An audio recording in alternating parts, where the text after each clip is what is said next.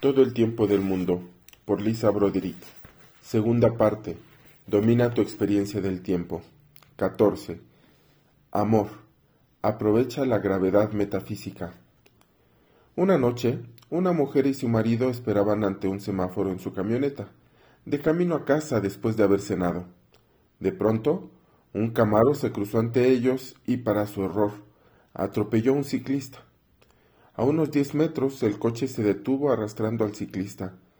El marido salió de la camioneta y levantó la parte posterior del camaro para permitir que el conductor liberara al ciclista malherido. Aunque era una, un experimentado levantador de pesas, aún hoy el marido no se explica cómo pudo hacerlo. No hay forma de que pueda levantar ese coche ahora. El récord mundial de levantamiento de peso está en unos 500 kilos y el cámara pesaba unos 1360 kilos. De algún modo, el hombre fue capaz de levantar al menos 680 de los 1360 kilos para salvar la vida de un perfecto desconocido. En ese momento de peligro extremo, exhibió espontáneamente una fuerza increíble para llevar a cabo esta proeza. Los investigadores se refieren a estos episodios como histéricos o sobrehumanos y sugieren que la producción de adrenalina ante circunstancias que ponen en peligro la vida pueden contribuir a ellos. Sin embargo, según la investigación biomecánica, la adrenalina no basta para trans formar a un hombre normal en Superman. Otra teoría afirma que cuando hacemos algo por otra persona, como en el caso de este hombre, que se sintió en la necesidad urgente de salvar la vida del ciclista, somos capaces de trascender el miedo y la impotencia física que normalmente nos impedirían realizar actos tan heroicos. En 2014, el corredor Med Keflesing ganó el maratón de Boston. Atribuyó su, su sorprendente victoria a un intenso deseo de honrar a las víctimas de un ataque terrorista que tuvo lugar un año antes en ese mismo maratón. De hecho, un estudio realizado con cientos de miles de trabajadores en un amplio rango de industrias, descubrió que cuando su trabajo influía positivamente en otros, mejoraba su rendimiento y motivación, lo que producía la sensación de autotrascendencia. La percepción concentrada de estas y otras personas que experimentan la sensación de autotrascendencia probablemente se manifestará en forma de ondas cerebrales meditativas como las teta o las gamma. En el caso del corredor Med, su intenso deseo de honrar a otros le hizo correr literalmente más rápido que todos los demás. En el caso de quienes percibían que su trabajo influía positivamente entre, en otros, implicó menos tiempo malgastado y una mejora del rendimiento. Pero, ¿es todo? Una figura notable en el mundo de la ciencia creyó que había algo más. El futurista del siglo, Richard Buckminster Fuller, sugirió el amor es gravedad metafísica. Aparentemente esta creencia nació en, en él mientras investigaba los principios que gobernaban el universo.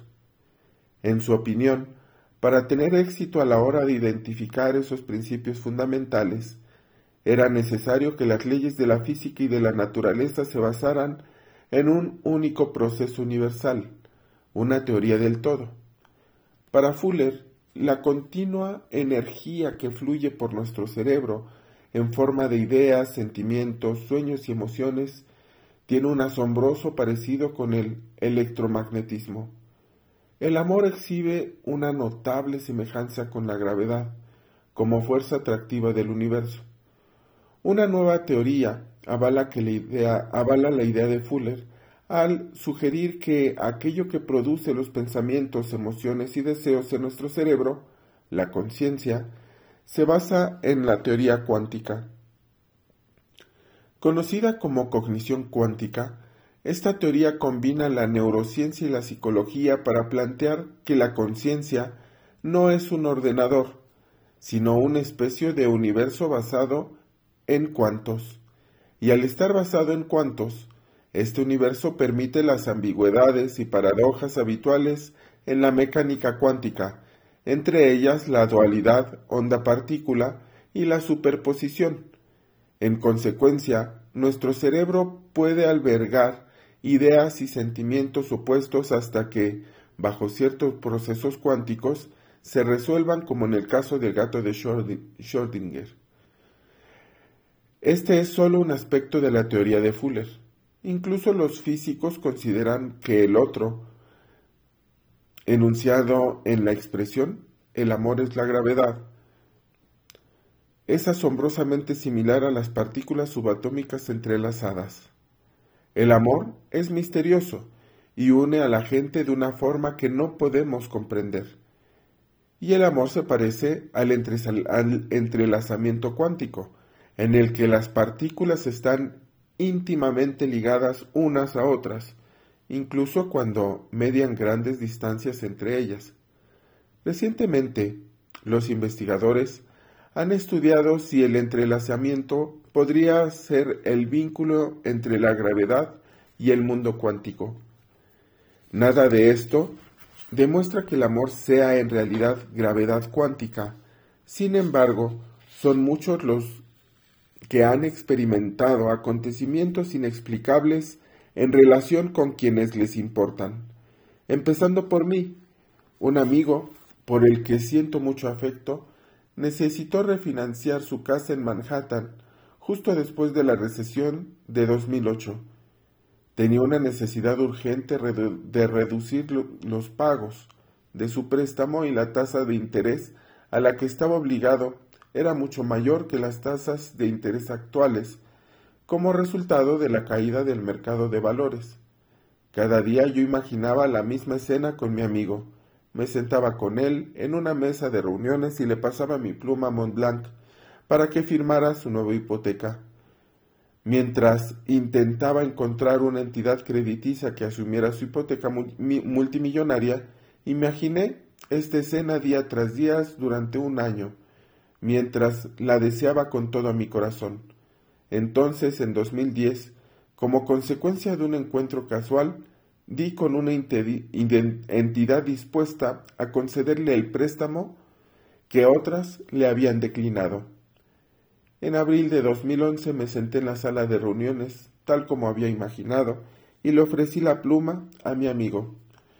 El prestamista observó ¿Cómo ha sido posible este préstamo? Miré al otro lado de la mesa y respondí No lo sé, mientras mi amigo sonreía. Sé que mi intenso deseo de ayudar tuvo que ver con la extraordinaria consecuencia que de otro modo habría traído mucho más tiempo o no habría sucedido nunca. En cierto sentido, mi intenso afecto cambió el calendario de mi amigo. Hay muchos libros sobre lo que la gente llama manifestación. Sin embargo, he descubierto que la forma más poderosa de manifestar la realidad es desear algo para alguien o a partir de un amor o un afecto verdadero.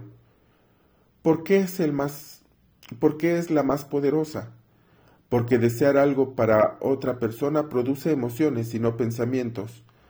Cuando deseamos intensamente que algo se materialice para otra persona, es improbable que surjan pensamientos susceptibles de transformarse en miedo. No tememos que esa persona no consiga lo que deseamos. No tiene mucho que ver con nosotros. Para esa razón, por esa razón, desear algo para otro, a partir del afecto o el amor, contribuye tan poderosamente a invocar aquello que queremos que suceda. Tanto algo insignificante como que nuestros hijos lleguen a tiempo a su práctica de vela, o tan grande como conseguir una hipoteca multimillonaria. Esta experiencia es un estado de percepción concentrada en el que se manifiesta la autotrascendencia y están presentes las ondas cerebrales teta, delta y gamma. Si el amor está presente en las leyes del universo, cuando sentimos un intenso amor, produciremos unas ondas cerebrales autotrascendentes que influirán en nuestro mundo físico, y si la realidad es, de hecho, parcialmente física y parcialmente percepción, esto sucederá. Para crear el estado de, efecto o amor, podemos utilizar la práctica experimentar tu vida con antelación, vista en el capítulo 7, y contemplar lo que queremos que acontezca en nuestras vidas ese día en una película protagonizada por nosotros mismos. Como ocurre con todas las películas mentales, la clave es no aferrarse a ella, contemplarla y dejarla ir inmediatamente. ¿Por qué?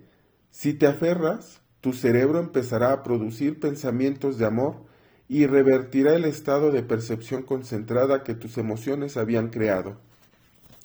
También puedes probar esta práctica, aprovechar la gravedad metafísica.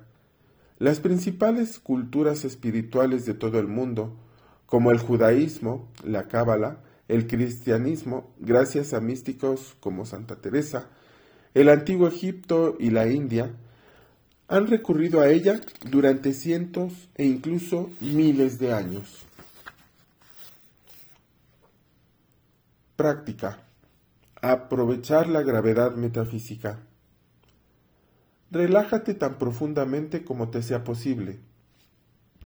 Utilizando la práctica crear un estado de percepción concentrada. Concentra tu conciencia en el corazón, en el centro de tu pecho y mantén la atención ahí. Empieza a imaginar el aspecto de tu corazón mientras bombea sangre. Sigue concentrándote hasta ver, sentir o percibir tu corazón físico directamente frente a ti. En tu mente, gira tu corazón hasta contemplar ante ti su parte trasera. Busca un pliegue o una grieta en tu corazón lo suficientemente grande como para permitirte entrar. Siente cómo te acercas al lugar que te franqueará el acceso. Ahora pasa a través del pliegue de la manera que te resulte más cómoda. Siente cómo caes hasta, el, hasta que de pronto te detienes y te encuentres en una diminuta cámara secreta dentro de tu corazón. Mira la luz, si quieres que haya luz. Presta atención para percibir lo que hay a tu alrededor, tanto movimiento como sonido. Rememora sentimientos de amor y gratitud y exprésalos con tu corazón imaginando a un ser querido, como tu pareja, un familiar o un animal doméstico. Piensa en algo que quieres que le suceda a tu ser querido. Encontrar el trabajo de sus sueños, recuperarse de una enfermedad o encontrar a la pareja de su vida. Mantén la atención en el corazón, en el centro de tu pecho, observando la zona con los ojos aún cerrados. Cuando estés listo, abre los ojos.